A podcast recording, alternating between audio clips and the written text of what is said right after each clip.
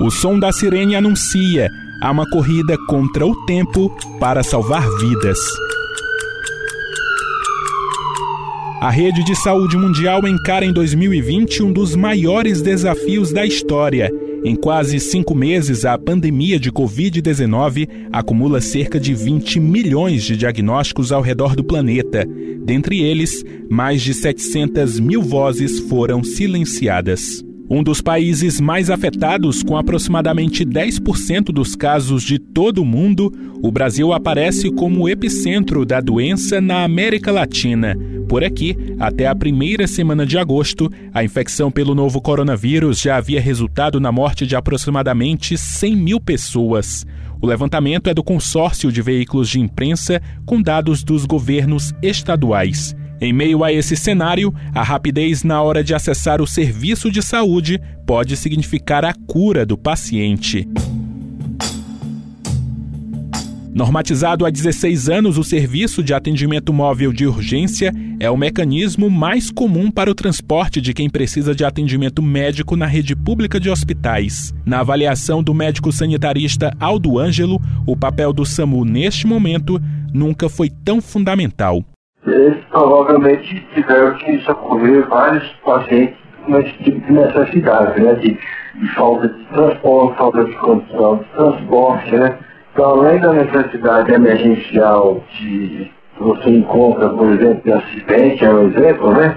Existe essa carência da população de ter um serviço de transporte quando você tem uma doença como essa, que ninguém quer fazer o transporte de um paciente é, contaminado pelo Covid, porque pode se contaminar, não ser um familiar e que mesmo assim cai extremamente assustado, né?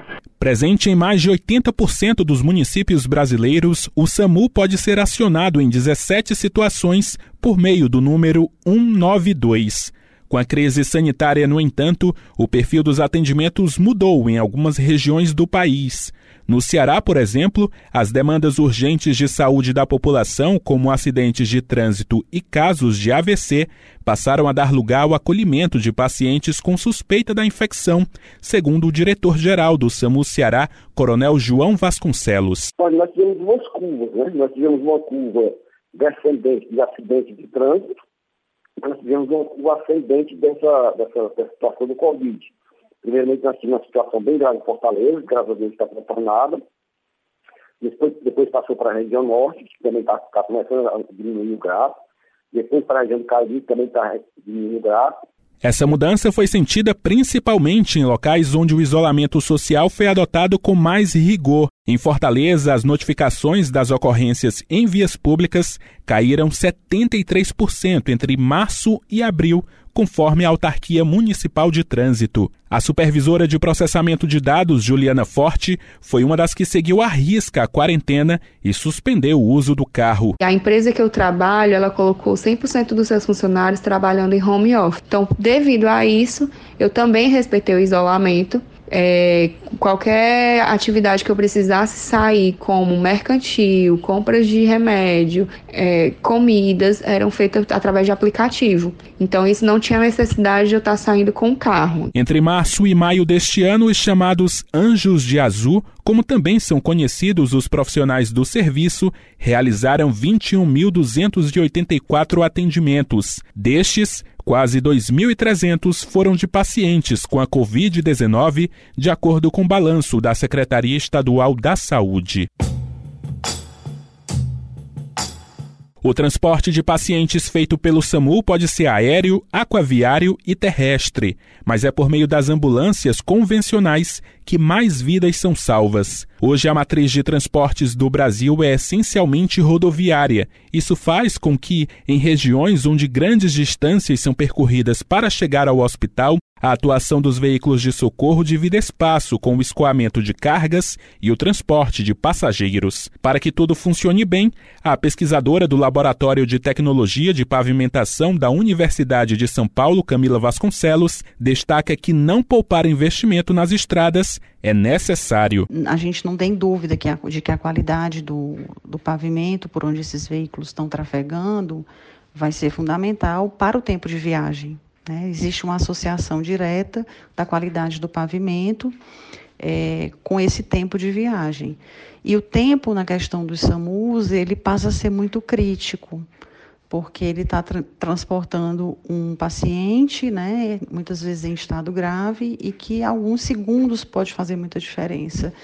É difícil mensurar é, qual é o impacto é, disso diretamente. A especialista também alerta que a manutenção deve ser constante e eficiente. O que, que a gente precisaria para ter pavimentos ou rodovias, ruas, avenidas com uma qualidade maior. Manutenção. Né? Nenhuma estrutura de engenharia a gente faz para durar a vida toda. É, esses pavimentos eles também são projetados para durar um determinado tempo. O pavimento ele tem, ele tem sim uma, uma parcela importante aí nesse tempo de viagem, a qualidade dele é importante porque quando ele tem uma qualidade mais baixa, os veículos inevitavelmente vão trafegar numa velocidade menor. Durante a pandemia, o SAMU chegou a 100% dos municípios cearenses. A marca só foi alcançada após a implantação de bases do serviço em pontos estratégicos do estado. Com a medida, possíveis problemas causados pela estrutura de rodovias puderam ser minimizados. Mas, como nem todas as cidades possuem unidades médicas especializadas para Covid-19, deslocamentos para a capital ou polos regionais ainda são feitos. De acordo com o diretor-geral do SAMU Ceará, Coronel João Vasconcelos, mesmo com redução dos casos, os trotes para a central de atendimento continuam a se refletir em atrasos na hora de atender alguma ocorrência. De janeiro a junho, nós temos 15 mil, que é muito caro, 15.984 trotes ainda passando para o CI. E é uma coisa que a gente pede as pessoas, a consciência, porque naquele momento que você está tirando uma viatura de um atendimento, você pode estar matando a pessoa indiretamente. E é, é, é um crime, uma coisa muito perversa, a gente pega as pessoas que têm consciência de, de utilizar essa ferramenta tão boa, tão bonita que é o SAMU, para o bem das pessoas. Outro obstáculo que pode retardar a chegada das ambulâncias ao local do socorro é o desrespeito à legislação de tráfego referente aos veículos de salvamento. Segundo dados obtidos pela Rádio Verdes Mares com Detran Ceará, em 2019, 73 condutores cearenses foram autuados no artigo 189 do Código de Trânsito Brasileiro por deixar de dar passagem a ambulâncias e equipamentos do tipo. De janeiro a julho deste ano, são 24 notificações, o que representa aproximadamente 33% do total de casos registrados ano passado. O gerente do Núcleo de Processos Administrativos da Diretoria Jurídica do Detran, José Antônio Sena, detalha a penalidade. Aí é uma infração de natureza gravíssima, tem a penalidade de multa, e ela sendo gravíssima, ela soma sete pontos no prontuário, no registro do condutor que comete esse tipo de infração, deixar de dar passagem ao veículo de, de, de, urgência. Quem já presenciou uma situação do tipo foi o mercadólogo Felipe Ferreira. Ele conta como foi. Era no horário de pico, né, entre 6 e 7 da noite, e vinha uma ambulância com a sirene ligada, né, é, pedindo passagem e tudo mais, só que eu percebia que quem estava na mão à frente da, da, da ambulância não dava passagem, realmente não facilitava que o veículo pudesse transitar livremente, né, que é a intenção de, uma, de, um, de, um, de um veículo como esse. Outra conduta que também pode gerar multa é aproveitar a prioridade de passagem dos veículos de socorro para seguir caminho. A infração, ainda de acordo com os dados do Detran, é mais difícil ocorrer, mas pelo menos um motorista comum foi autuado pela prática no Ceará neste ano. É, primeiro de tudo, assim, né, do, a gente foi algo tudo novo, né? A gente não sabia como lidar com essa, com essa pandemia. Aqui no nosso hospital, a gente não, assim, não tivemos, assim, treinamento, né, informando, né, é, os cuidados é, com a gente para não se contaminar e nem a gente contaminar os outros, né, a familiares. Assim, foi tudo, assim, tudo corrido, sabe, só era, assim, né, a ferramenta aí desse jeito, desse jeito, e né. E logo do, do momento que eu fiquei muito preocupado mesmo, né? Sabendo logo, logo no começo, né? O pessoal só morrendo ali, morrendo. Foi tudo muito novo, trouxe preocupação. Difícil não compartilhar desses sentimentos com o motorista de ambulância que não quis se identificar. Ele mora em uma cidade de pouco mais de 14 mil habitantes no litoral oeste cearense e já atua no ofício de salvar vidas há 15 anos. No SAMU, ele está há cinco meses. O relato que acabamos de ouvir é o mesmo para muitos outros profissionais cearenses da categoria. Estar na linha de frente para atender os chamados durante a crise de saúde não é tarefa fácil e traz muitos riscos. Com cerca de 300 profissionais por turno de trabalho, o SAMU Ceará registra uma taxa de infecção entre os colaboradores de pelo menos 10%, isso segundo a Direção-Geral do Serviço. Até julho, um óbito também foi notificado. O coronel João Vasconcelos lista medidas tomadas para evitar o contágio durante o socorro aos pacientes. Olha, a gente teve um cuidado a mais. Né? Nós contratamos uma empresa para cuidar da parte de higienização da ambulante. Nós tivemos, graças a Deus, conseguimos ter um aparato de EPI, principalmente os marcadores contra, a Covid. Nós tivemos uma contratação de, de vários profissionais de psicologia nós colocamos em cada base, base regional um psicólogo para poder conversar com as pessoas, porque na verdade o próprio profissional do SAMU, que é um, que é um profissional de excelência, é um profissional assim, que a gente tem o melhor orgulho de dizer que são pessoas de mais alto gabarito, mas eles também são seres humanos e esse sentido, sentido também parte deles também, né? Em nível nacional, uma cartilha também foi desenvolvida para orientar os motoristas de ambulâncias durante a pandemia. O conteúdo foi criado pela Abramet, Associação Brasileira de Medicina de Tráfego. O coordenador do Departamento de Atendimento Pré-Hospitalar da entidade, Dr. Carlos Eide, explica o que motivou a iniciativa. O gestor olha muito para o médico, olha muito para o enfermeiro, né? E o condutor está lá, né? E o condutor faz parte da equipe, ele não é meramente um condutor ele auxilia a equipe no atendimento do paciente. Ele ajuda o médico, ele ajuda o profissional de enfermagem em diversas ações, né? Então ele se aproxima muito dos pacientes, toca nos pacientes muitas vezes e exige o cuidado tanto quanto qualquer outro profissional que está lidando com pacientes de Covid-19 ou potencialmente né, de, com Covid-19. Né? Ele também destaca uma das principais orientações presentes na cartilha. Os serviços dão as orientações para os seus, seus funcionários, mas nós achamos que valeria a pena é, reforçar pelas entidades de classe esse, esse, cuidado que eles devem ter e facilitar o acesso às informações, né?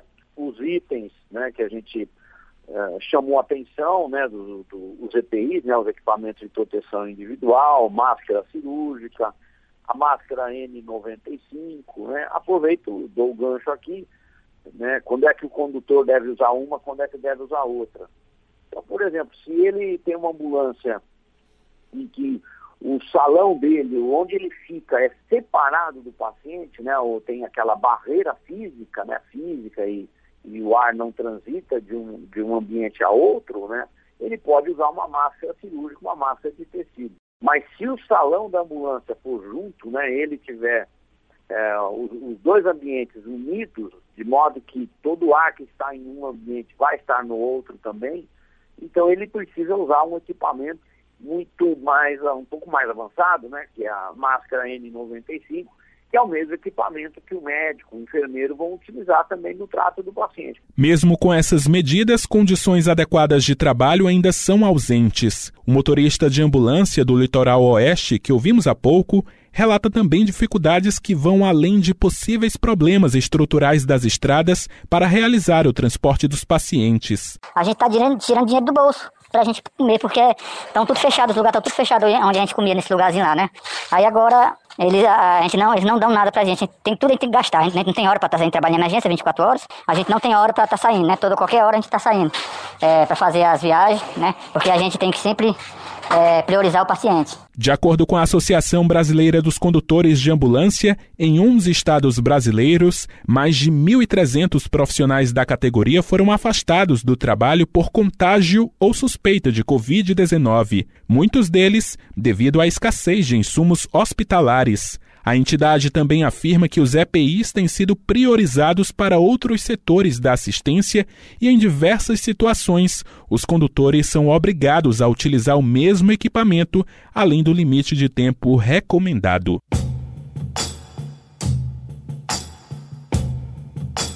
Hoje, o tempo médio que o SAMU leva para atender as ocorrências no Ceará é de 25 minutos, em situações de baixa complexidade. Para as mais graves, a espera pode chegar a quase 50 minutos. De acordo com a gravidade da ocorrência, podem entrar em ação médicos, enfermeiros, auxiliares de enfermagem e socorristas, que prestam socorro em qualquer lugar, seja ele residência ou local de trabalho, rua e estrada. É um trabalho árduo, necessário, muitas vezes desgastante, mas que se reflete em sentimentos únicos para quem transporta vidas diariamente. E às vezes é difícil até expressar em palavras o que tudo isso representa. É, representa assim, muita, muita, muita coisa, entendeu? Porque é vivo, né? Eu gosto, eu gosto muito de estar socorrendo. É muito bom, aí me, me capacitei, porque a gente tem que ter muito conhecimento de como como conduzir, conduzir os pacientes aos hospitais, ao cuidado né, que gente tem que ter, tem que saber mobilizar, tem, tem que saber colocar o, colocar o colar cervical, saber pranchar o paciente. Reportagem, produção e edição, Daniela de Lavor, Elon Nepomuceno e Liana Ribeiro.